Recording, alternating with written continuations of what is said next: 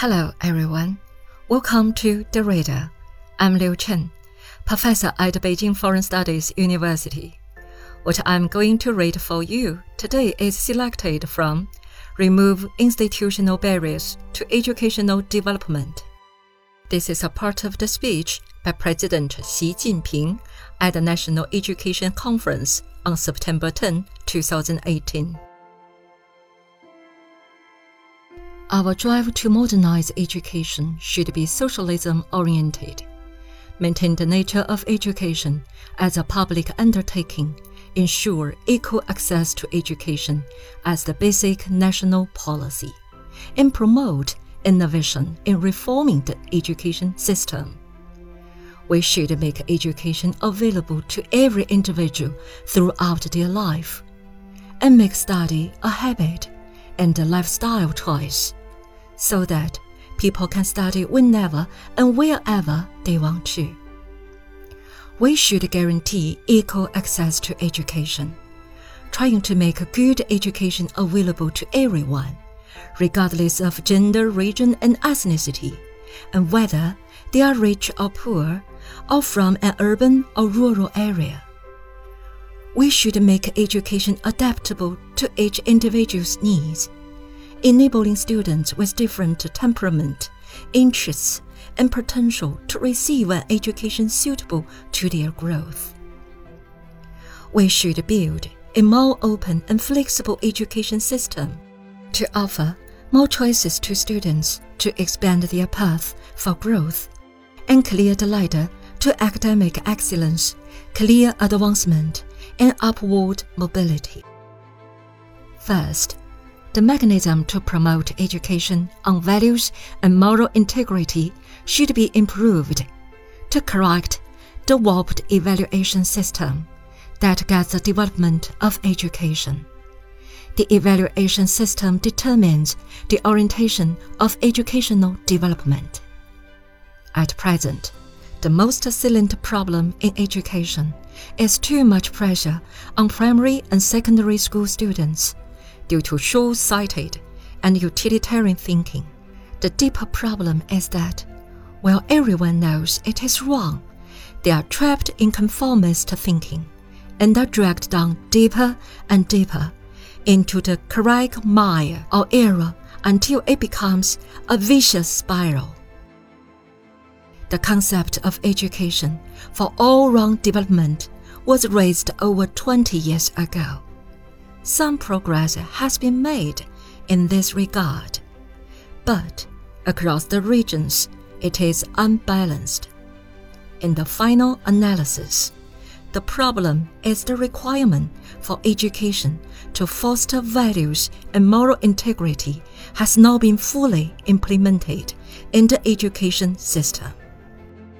The yardstick for education is schools and admission rates for primary and secondary schools, and research papers for colleges and universities.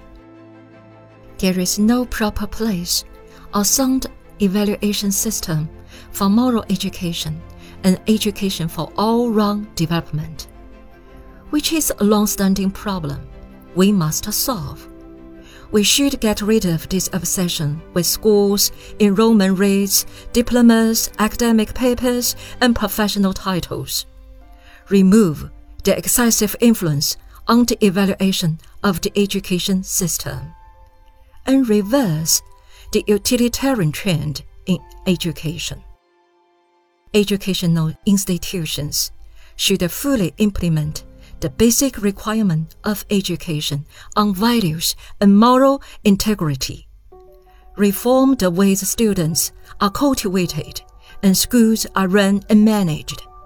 Transform the support systems and build a long term mechanism to promote the physical and mental health of students and their all round development. We should support qualified colleges and universities in their efforts to grow into leading institutions. But we should not place them in a hierarchy. Rather, we should encourage each college or university to highlight its own strengths and strive to build first class disciplines and facilities. The guiding principles of examination and admission systems need to be changed to ensure that students grow in a normal way, that the state selects from the talented, and social justice is enhanced.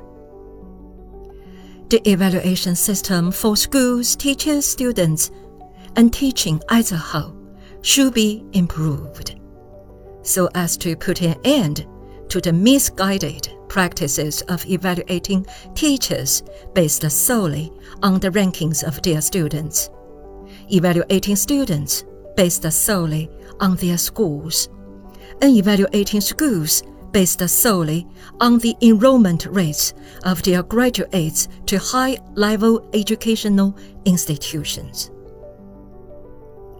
The practice of rewarding or punishing teachers based on enrollment rates alone and the convert practice of approving projects, allocating educational funds, and assessing performance in accordance with enrollment rates should be rectified.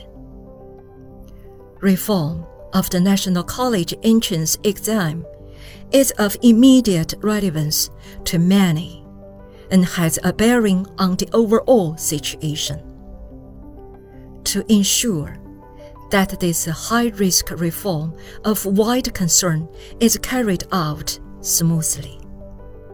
Party committees in governments at all levels should assume direct responsibility to check on and supervise this work and start up efforts to coordinate different departments. Some off campus training organizations offer examination oriented courses which goes against the good practice in education and the health growth of students. They have increased the extra burden on students and financial burden on parents, and even disturbed the normal teaching order of schools. All of which has aroused strong criticisms. An industry calling for conscience should not become profit driven we should regulate these training organizations pursuant to the law and make them focus on well rounded development of students. Second, we should drive deeper reform of school operating mechanisms and education management to fully release the vigor of education.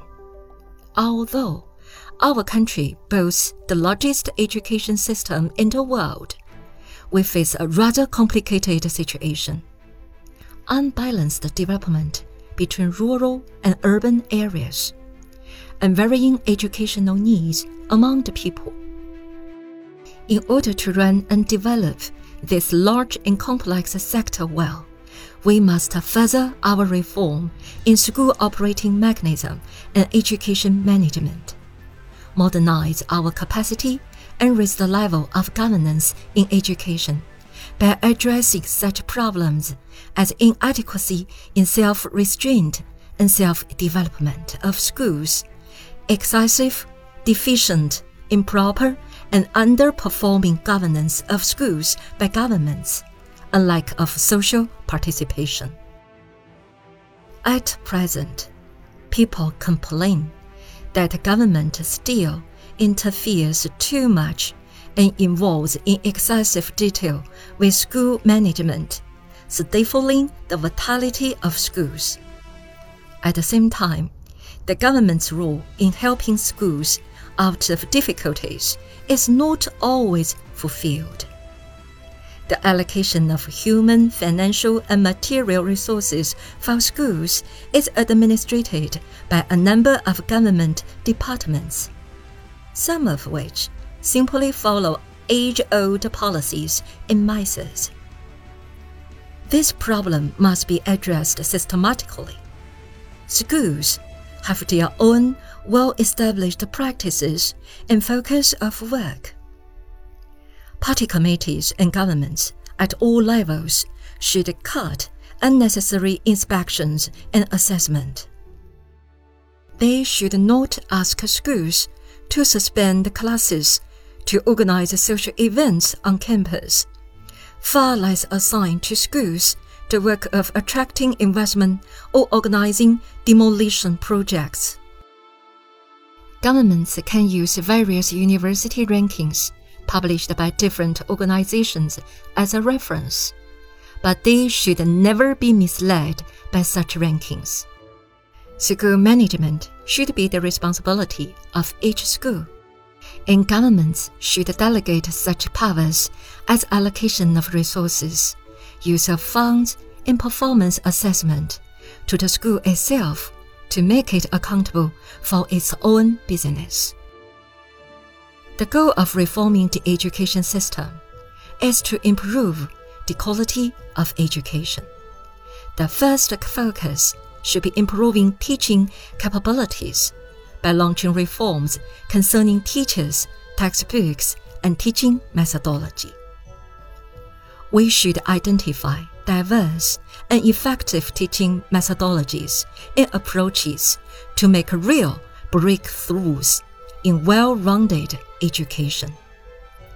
The second focus should be improving learning capabilities by promoting reforms that foster moral integrity and lofty ideals, build intellectual and physical strength, and produce the talent needed by society we should make preschool education available to all, promote integrated development of urban and rural compulsory education, encourage diversified development of high schools by exploiting their individual strengths, bring out the full potential of higher education, raise the quality of vocational education, start up poverty alleviation efforts in education and improve the level of ethnic minority education, special needs education, and continuing education to create conditions for everyone to grow in a well rounded way. The third focus should be improving school administration and operation in accordance with the law we should work out a better system and stronger mechanisms for governing schools and continuously improving education management as a whole. Third, we should improve the capacity of education to serve economic and social development. To meet the needs of a strong modern socialist country, we should adjust the regional distribution of institutions of higher learning, optimize the structure of disciplines and the setup of academic programs, and improve the management of higher education to help universities identify their particular strengths and find different ways to excel.